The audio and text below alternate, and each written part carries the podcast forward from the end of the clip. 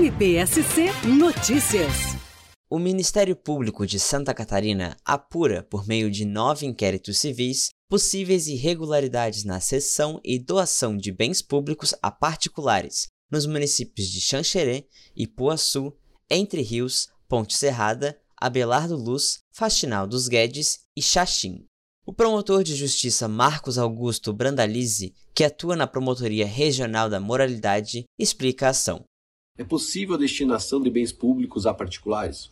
Sim, é possível, tanto para o fomento da economia e a indústria, quanto para atender programas habitacionais sociais. Para isso é necessário que cumpram determinados requisitos, como um procedimento adequado, que haja encargos por parte da empresa, no sentido de promover empregos e gerar tributos, rendas, e também que haja determinado investimento. Nesse contexto, o Ministério Público de Xanxerê, através da Quarta Promotoria de Justiça, com atribuição regional da moralidade, está fiscalizando, juntamente com as procuradorias dos municípios, se as empresas que foram beneficiadas estão cumprindo ou não os encargos que lhe foram impostos.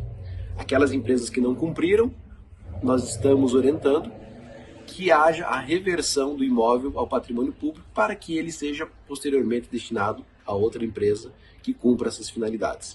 Um dos inquéritos apura a irregularidade no cumprimento do contrato de doação de imóvel com encargos, firmado entre o município de Xaxim e uma empresa.